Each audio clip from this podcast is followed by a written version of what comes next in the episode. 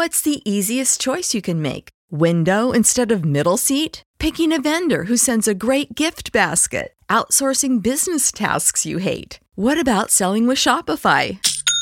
Whether you're selling a little or a lot, Shopify helps you do your thing, however you cha-ching. Shopify is the global commerce platform that helps you sell at every stage of your business. From the launch your online shop stage to the first real life store stage, all the way to the did we just hit a million orders stage. Shopify's there to help you grow. Whether you're selling scented soap or offering outdoor outfits, Shopify helps you sell. Wherever and whatever you're selling, Shopify's got you covered. Sign up for a $1 per month trial period at shopify.com slash try. Go to shopify.com slash try now to grow your business, no matter what stage you're in. Shopify.com slash try.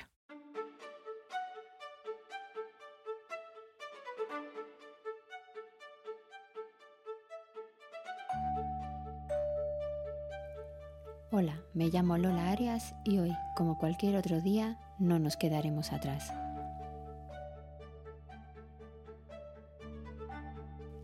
Mi invitada de esta semana destaca una frase del libro del Principito. Deja que tu sonrisa cambie el mundo, pero no dejes que el mundo cambie tu sonrisa. Yo creo que la sonrisa de su hija Noah es contagiosa y luminosa, por eso creo que su madre, desde la generosidad, ha querido hacerla tan visible y animar a todos a conocer y a compartir experiencias sobre el síndrome de Down. El camino desde que nació Noah no ha sido fácil, pero ni hija ni madre están dispuestas a perder la sonrisa. Aquí os dejo la entrevista.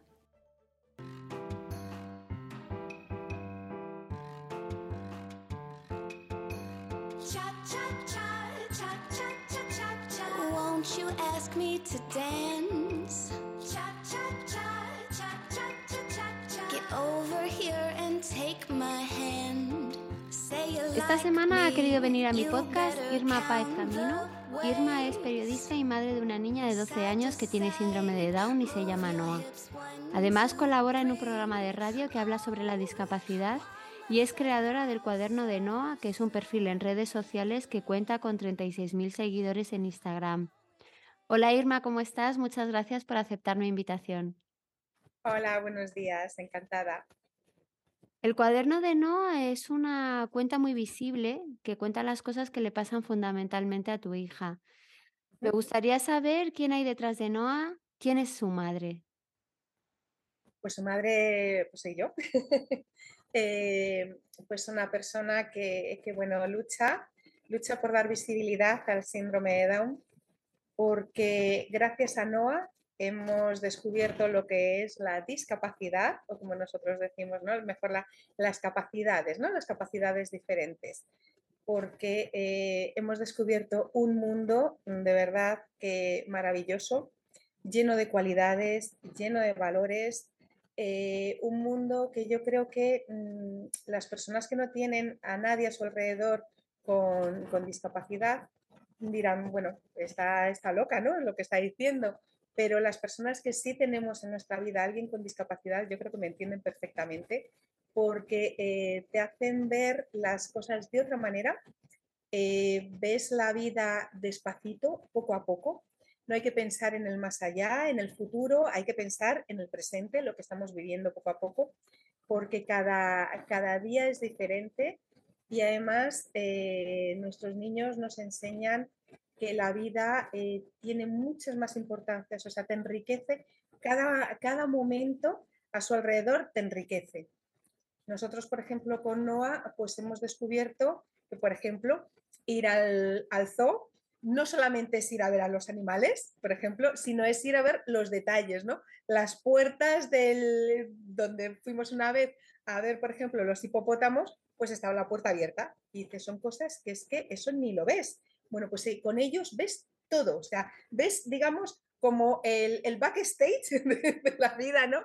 Y entonces eh, te permite mm, apreciar la vida de otra manera, mm, ver muchas más eh, cualidades y ir, estar en un mundo mm, que estamos acostumbrados a estar en un mundo de prisa, ¿no? Todo tiene que ser corriendo y tal. No, ellos te enseñan a apreciar los pequeños detalles, eh, ver la vida con su esencia y cada pequeño paso, como yo siempre digo, ¿no? Un pequeño paso de, de Noah es un gran triunfo para, para, la familia, o sea, recordando la frase mítica de Neil Armstrong. Bueno, pues eso es Noah. te das cuenta que eh, cuando un niño aprende a saltar, tiene todo lo que viene detrás. O sea, es muy difícil aprender a saltar. Tienes que empezar a, flexionar las rodillas, tienes que despegar los pies del suelo. Son tantas cosas que hay que hacer y lo ves tan normal en cualquier otro niño, sin embargo en ellos dices, Dios mío, es que es muy difícil y te das cuenta de toda la importancia que tiene y lo que ellos se esfuerzan y trabajan hasta conseguirlo. Quizá ese es uno de los motivos por los que decidiste compartir la vida de tu hija de forma tan abierta en las redes, el compartir este aprendizaje vital que tienes con ella. Sí, sí, y sobre todo también para ayudar a los papás que vienen eh, por detrás, para que vean que, la vida es un continuo aprendizaje, que cada día se aprende, que no solamente nosotros enseñamos a nuestros hijos, sino que nuestros hijos nos enseñan cada día eh, de la, importancia de, la vida. Noah, por ejemplo, empezó, ella se soltó a andar a los dos años, pero eh, empezó a andar, digamos, a los dos años, pero a los 34 meses se soltó del todo. Entonces, fueron muchos meses. Claro, cuando consiguió andar por primera vez ella, eh, me acuerdo que me lo enseñó su profesora en, la guardería y a mí se me saltaron las lágrimas. Claro, llegó una niña y me miró que, que por qué lloraba fue tan importante, había supuesto tanto esfuerzo y tanto sacrificio para llegar donde habíamos llegado, que es que eh, no puedes evitar eh, que te salten las lágrimas, ¿no? Y eso pues sí me entienden los papás que niños con discapacidad. Eh, cada, lo que digo, cada triunfo de ellos es tan grande y tan importante, lo vives tanto, tanto nosotros como la familia, que es que te enriquece muchísimo, muchísimo eso, eso es bueno y entonces eso es lo que eh, queremos transmitir a, los papás, ¿no? que sobre todo a los primeritos que se acaban de, primerizos en, en materia no de como padres, sino en materia de, discapacidad, ¿no? Que, que, sus hijos son pequeños y que como me han venido a mí muchas mamás que me han escrito y dicen, oye, que me han dicho que mi hijo no va a poder hablar porque tiene síndrome de Down, que mi hijo no va a poder andar porque tiene síndrome de Down sea, no, hay que ir piano, piano, poco a poco, y ya irás descubriendo lo que, eh, lo que tu hijo te puede aportar, porque es que nadie lo sabe. Entonces, poquito a poco y con esfuerzo, con esfuerzo cada día, constante, tu hijo puede llegar a hacer muchas cosas. Cada niño es diferente, eso también lo digo, pero sí pueden llegar a hacer muchas cosas. Eres autora del cuento Noah y su mirada especial. Eh, has hablado de los padres que vienen detrás, ¿no? De las eh, generaciones posteriores, de los padres primerizos en síndrome de Down.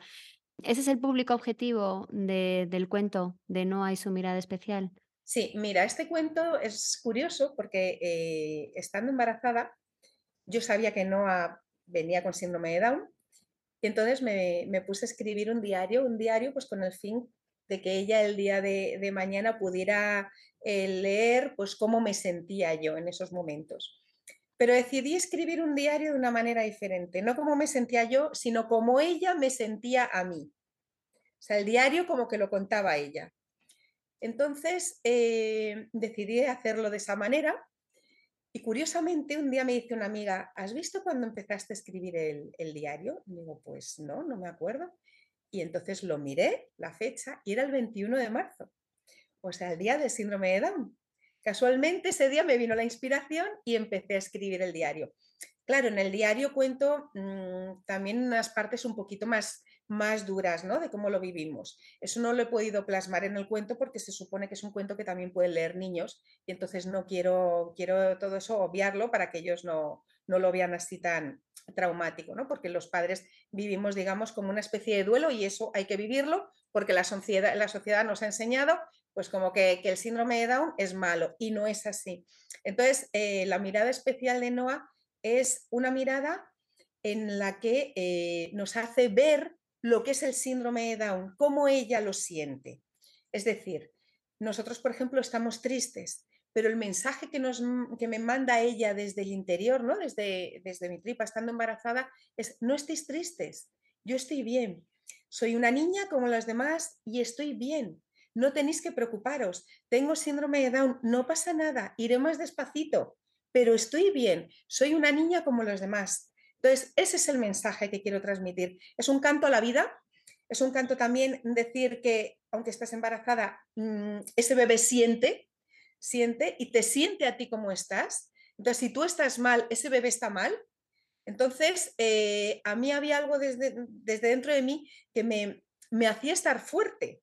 Y, yo decía, eso es, es Noah, ¿no? Que está tirando de mí. Entonces, todo eso es lo que he querido plasmar en el cuento.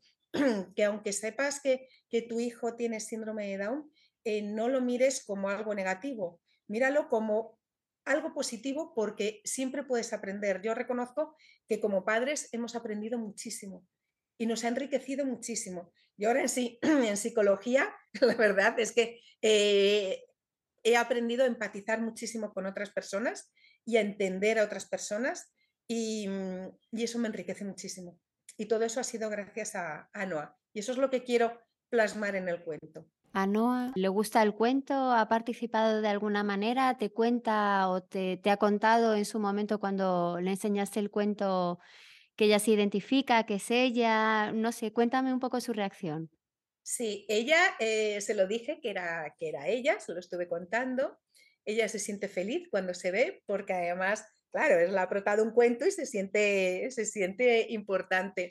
Entonces, eh, ella lo ha leído, lo ha leído varias veces dice que es el cuento que más le gusta y, ella en el cuento ha descubierto, un día me lo dijo, dice, Noah tiene síndrome de Down. Y digo, ah, ¿y el síndrome de Down es bueno o malo? Dice, es bueno.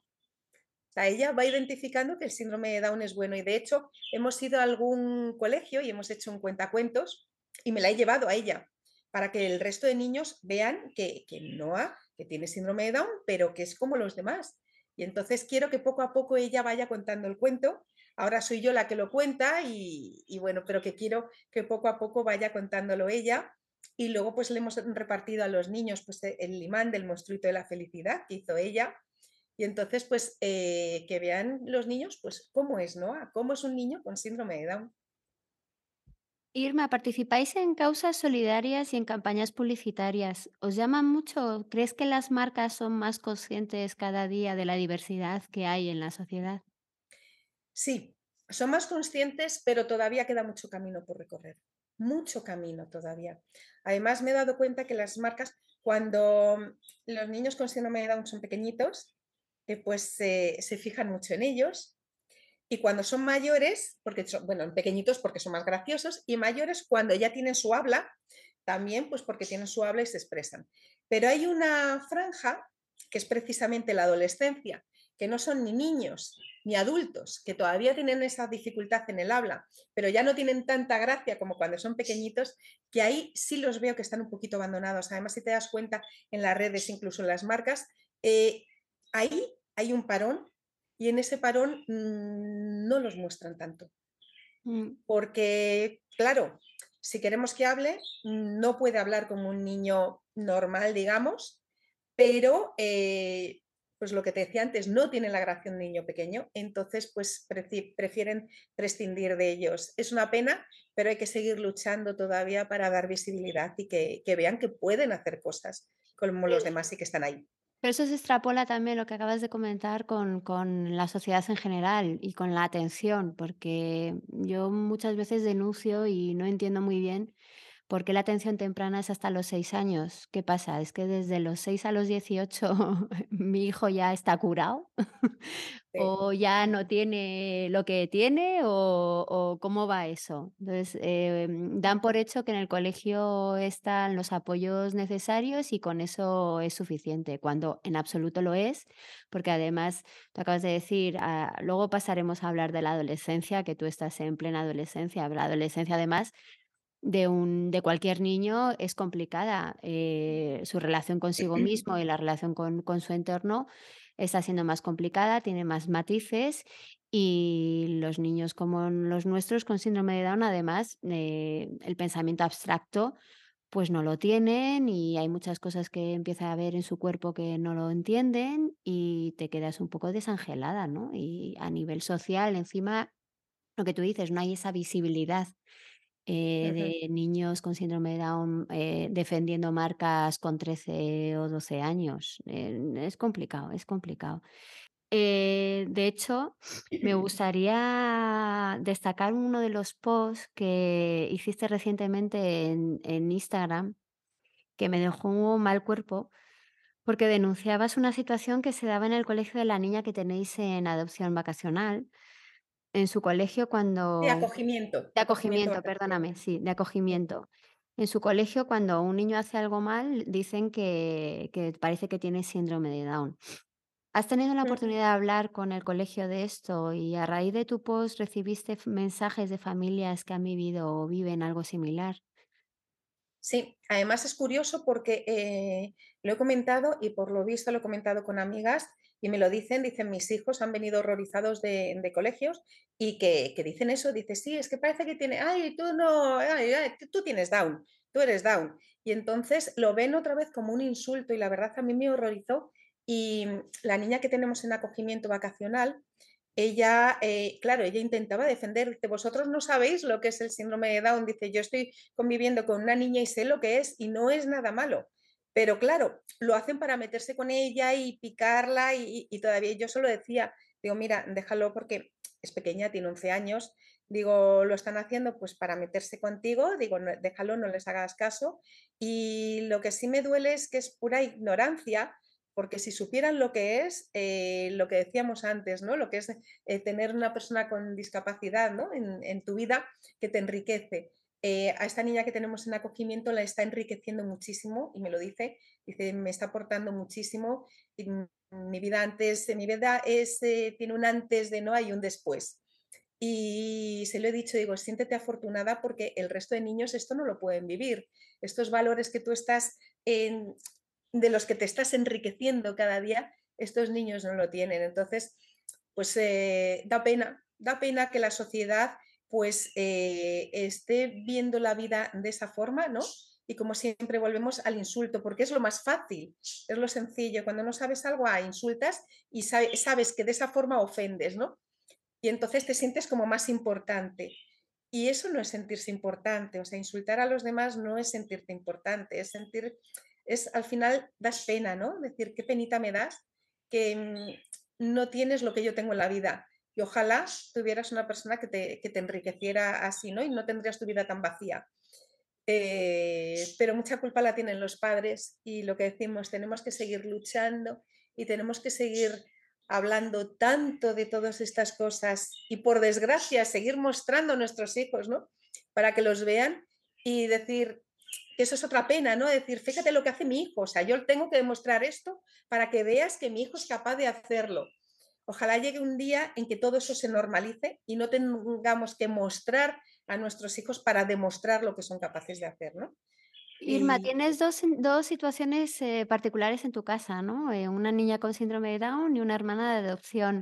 Mm, acogimiento. De acogimiento, ahí sí. Perdóname, sí. Nada, tranquila. Eh, de acogimiento. ¿Cómo surgió la idea de hacer esto? ¿Cuál es la...? Mm, yo no conocía antes esta figura y me gustaría que me contaras un poco eh, ¿cómo surgió y, en qué consiste? Y bueno, ¿de dónde viene la idea? Cuéntame un poco qué es.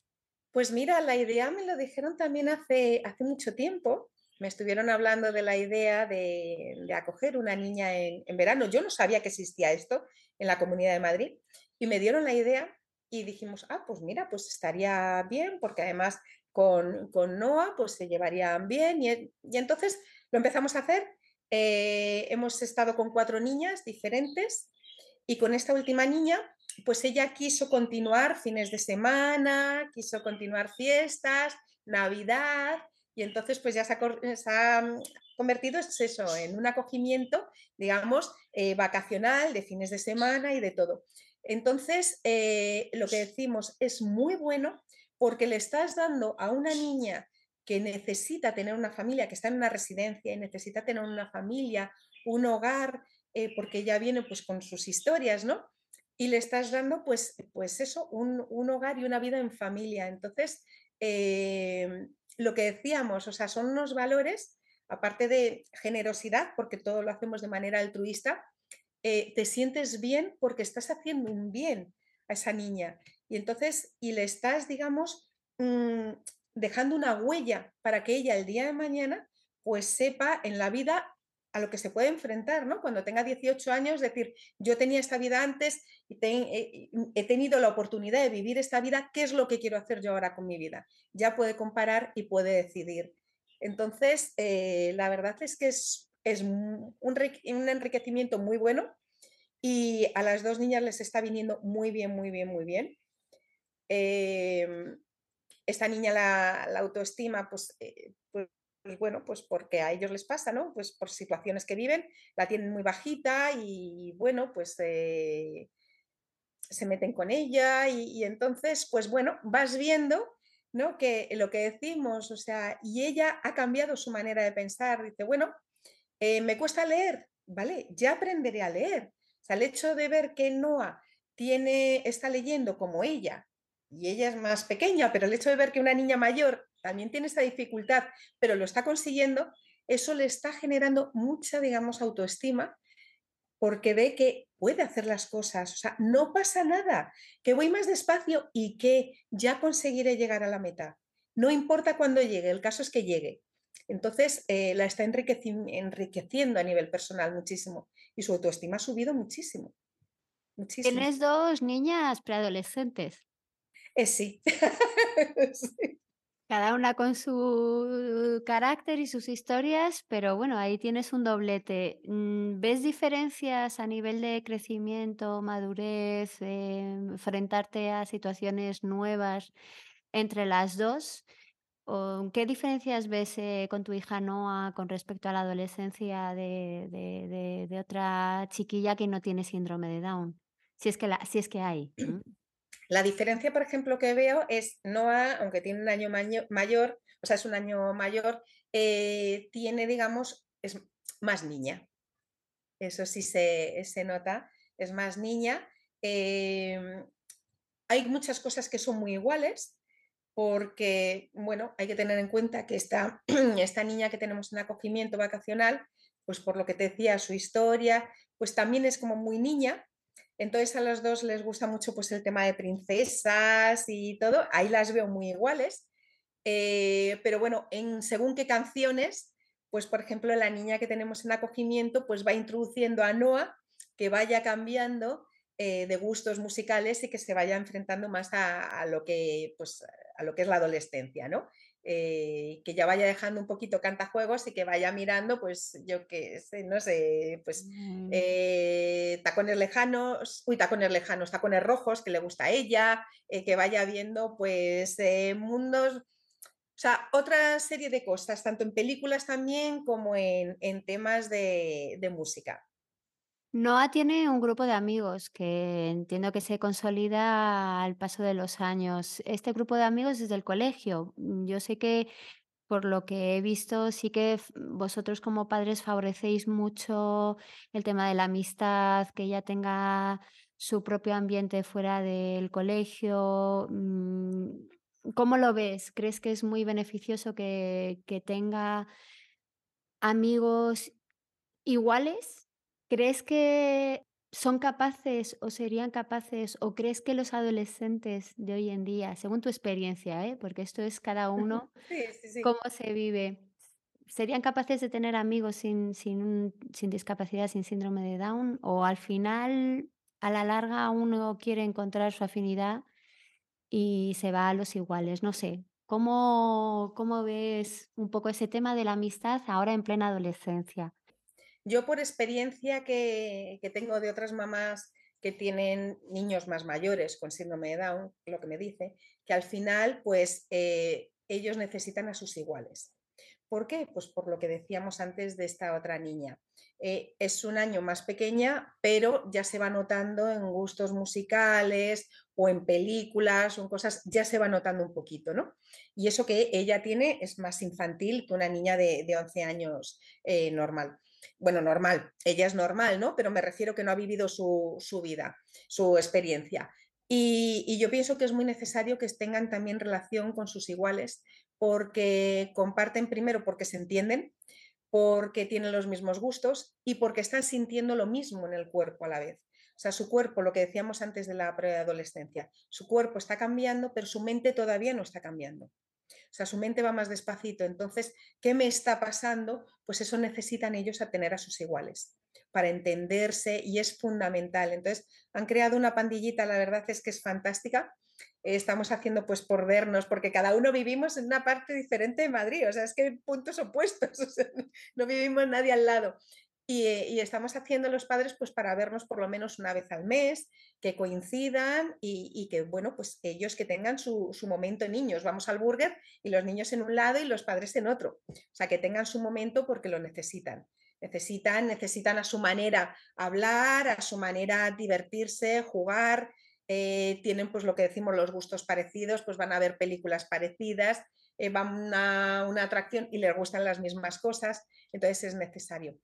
Luego, aparte, estamos llevando nosotros a no a extraescolares, pero con niños que no tienen discapacidad, eh, que va a teatro y va a baile. Ahí le cuesta más. Le cuesta más porque, pues eso, los adolescentes hablan, como el otro día estaban en baile y entonces estaban pues, en los vestuarios, que no haya se quiere vestir ella sola, bueno, ya lo hace desde hace tiempo, pero al ver a las niñas más mayores, pues ella quiere hacerlo sola, pues todavía más. Y claro, estaban hablando todo así, pues yo tengo este examen, pues ahora tengo que estudiar esto, yo tengo lo otro, tal. Y claro, ella se siente aislada. Entonces, por mucho que queramos, es muy difícil esa, esa conexión, porque eh, con niños de esas edades ya tienen otras historias, tienen pues, sus exámenes, se preparan sus eh, chicos, y ellas tienen otro mundo, van diferentes todavía eh, no ves en eso de, ay, este es mi novio, este", todavía no les ha llegado el momento. Entonces, por mucho que queramos, por mucho que queramos, pues eh, al final pues necesitan a sus iguales. Y es lo que estamos viendo ahora. Me gustaría preguntarte por, eh, ¿habéis pasado el COVID varias veces? Sí. Me gustaría saber si en estos momentos, tanto en el confinamiento como ahora después, ¿no? Que estamos viviendo los coletazos, y ahora ya no nos confinamos si tenemos COVID, pero bueno, ha habido dos años muy duros. Em, yo sé que el colegio es el Colegio Cambrils. ¿Cuál ha sido tu experiencia? ¿Cuál ha sido el apoyo de un colegio de educación especial en esos momentos? En los momentos en los del confinamiento y en esos momentos en los que no tiene el COVID o está muy malita o tiene lo que sea y lleva una semana fuera del colegio. Sí que te has notado acompañada, mm, hay cosas que mejorar. No, no, no hablo de Cambrils en sí, sino la, la, la, los colegios. ¿Están preparados para, para estas eventualidades que nuestros hijos realmente lo sufren más que otros, ¿no? Porque online funciona hasta cierto punto, las sesiones de logopedia funcionan hasta cierto punto, las salidas con sus iguales, pues si no están, al final están aislados y sufren una desconexión que para ellos pues puede ser eh, más importante. ¿Cómo la habéis vivido vosotros? Pues mira, nosotros estamos muy agradecidos al Colegio Cambrils porque la verdad que con, con ha hecho muchísimo eh, ha tenido un gran avance y, estamos muy agradecidos. Además, es una situación que nos vimos todos, pero todos en el mundo entero, o de repente desbordados, porque de repente nos tuvimos que confinar y nadie estaba preparado para eso, nadie estaba preparado, lo que tú dices, para las relaciones, eh, digamos, online, ¿no? Las conexiones, los trabajos, los eh, estudios online. Yo creo que los niños lo han hecho muy bien, todos, muy bien. Eh, han sabido adaptarse a las mascarillas, han sabido adaptarse a los geles, han sabido adaptarse a las distancias. Em, y luego, bueno, nosotros, por ejemplo, teníamos mm, otra casita, nos fuimos a la otra casita, me fui con mi madre, estuvimos separados de mi marido los dos meses estos porque allí no teníamos eh, pues para que él pudiera teletrabajar y entonces, aparte, hija única, pues vivió que no estaba su padre. Entonces fue un poquillo duro, pero bueno, lo hicimos de una manera, eh, bien estaba su abuela y entonces lo hicimos de una manera con conexiones con, con su padre online.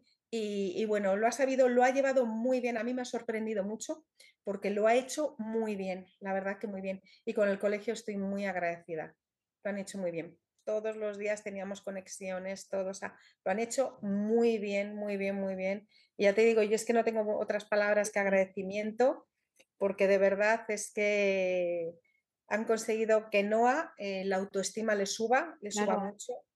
Pues bueno, pues yo te digo que enriquecidos como padres, pues eso te decía lo de entender psicológicamente, ¿no? Y de empatizar. O sea, es que al final dices, uff, es que entiendes muchas cosas.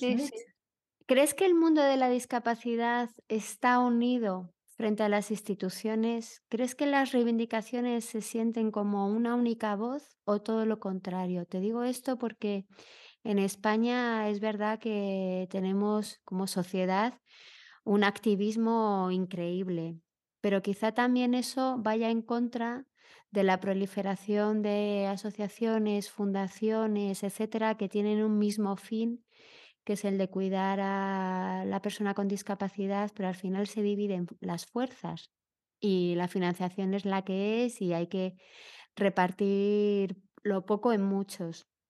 No sé, desde tu punto de vista, ¿cómo lo sientes? ¿Te refieres un poquito a lo que es la inclusión y lo que es especial? Un poquito. Sí, bueno, eso y sí, y en general, porque yo creo que cada maestrillo tiene su librillo, ¿no? El nivel socioeconómico también influye, tu bagaje personal, tus creencias, en fin, que, que cada familia Entiendo que el ideario tenga sus matices, pero al final, no sé, estamos todos en el mismo barco, ¿no? Y al final las instituciones muchas veces dices, bueno, me van a venir 40 a que yo les escuche. Igual si me vienen tres, les escucho y les atiendo. No lo sé. Mm, sensaciones que tengo que no tienen que ser reales. ¿eh? Es simplemente una cosa que es totalmente subjetiva. Yo creo que está bien que exista bastantes, que exista diversidad de, fundaciones, de asociaciones, para que todo el mundo pueda elegir, que estaría bien concentrarlo, ¿no? Y que, y que dices, pues eso, todos juntos somos más fuertes. Pero está bien que exista también esa diversidad, que no se cree solamente un monopolio, para que cada uno pueda elegir, porque eh, lo que decimos, ¿no? En la diversidad está el enriquecimiento. Y entonces lo que no hace una, a lo mejor lo aporta la otra. Y entonces eso también es bueno, porque hay a lo mejor, ahora lo estoy viendo en el programa que tengo, en el que estoy colaborando de radio, pues eh, claro, cada fundación y cada asociación son, mm, están haciendo cosas por las personas con discapacidad y cada una tiene una cosa que te, enriquece. Tú te refieres a que si todo eso se juntara, pues podría ser, pero luego eh, también eh, pienso que si, si todo eso se juntara, eh, en un mundo donde hay tantísima burocracia, al final no se consiguen las cosas, ¿no? Eh, porque luego cada uno pues piensa de una manera diferente y tal. Y yo creo que en pequeños círculos es como se pueden conseguir más cosas, haciéndolo en plan más familiar, que conozcas a las personas, que la conozcas con su nombre y apellidos, porque si fueran muchísimos ya serían pues casi como un número, ¿no? Pero así, eh, en modo más familiar, pues tú conoces a esa persona, sabes de qué pie cojeas, sabes cómo puedes eh, hablarle para conseguir las cosas, eh, lo, que les, lo que les supone un esfuerzo y lo que les supone una cosa que lo hagan de manera natural y que lo, que lo hagan fácil. Entonces yo creo que se puede sacar más partido de cada persona de esa manera, haciéndolo casi individual, que si estuviéramos todos unidos. ¿no? A lo mejor para luchar en el modo de mm, decir inclusión, sí, todos juntos, ¿no? por luchar por algo, todos juntos, indiscutiblemente somos más fuertes.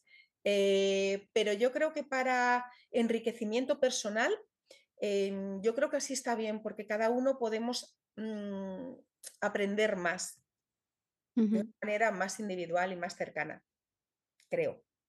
¿Qué esperas para Noah en el futuro? Si es que esperas algo, aunque al principio de la charla has hablado de no mirar, no hacer expectativas, ¿no? sino ir al presente paso a paso y, y solucionar si hay algún problema, disfrutar si hay una vivencia bonita. Pero bueno, uno siempre proyecta algo y dices, bueno, para cuando yo no esté, yo quiero que mi hija o, o quiero que la sociedad para mi hija sea así. Pues mira, a mí una, una vez me preguntaron, eh, ¿tú qué piensas? Me lo preguntaron hace años. ¿Qué piensas? ¿Qué te gustaría de tu hija el día de mañana? ¿Que fuera una universidad? ¿Que fuera...? Digo, yo las metas me las pongo altas, porque para bajarlas siempre hay tiempo. Sin embargo, si te pones unas metas bajitas, al final no consigues nada. Entonces yo con ella mm, espero mucho. Luego ya, con el tiempo, según vaya viendo, ya voy bajando. Pero de momento espero todo. O sea, que ella quiera hacer una carrera, que lo haga. Que quiere conducir, que lo intente. Que se puede, ¿sabes? Pero luego ya, que puede tener hijos, pues puede tener. Luego ya me voy bajando el listón. Según vaya viendo poco a poco el presente y lo que es capaz realmente hacer, lo que la sociedad está, está aportándoles, ¿no? Y todo lo que eh, puedan aprender, pues entonces poco a poco. De momento, em, que tenga autonomía, que sea feliz, que pueda hacer las cosas por sí misma, o sea, poco a poco, pues ella va haciendo su cama, va ayudando en casa, que se vista sola, que se duche, incluso a veces ha lavado la cabeza ella sola, se case el pelo no, pero si, si se peina eh, a su manera, pero yo la dejo y que vaya haciendo las cosas poco a poco, ¿no? Que empiece por, por ella misma y luego ya poco a poco el tiempo irá diciendo. Pero las metas altas, siempre altas. Irma, me gustaría cerrar la entrevista con una pregunta que hago a todos mis invitados y es, ¿en qué no te quedarás atrás? ¿En qué no me quedaré atrás? En luchar. Seguiré luchando y acompañando a, mi hija todo lo que pueda. Todo. Porque nos necesitan. Nos necesitan. Ellos incluso con el tiempo pues necesitarán un acompañamiento. Pues todo lo que pueda yo la acompañaré y lucharé por dar visibilidad al síndrome de Down.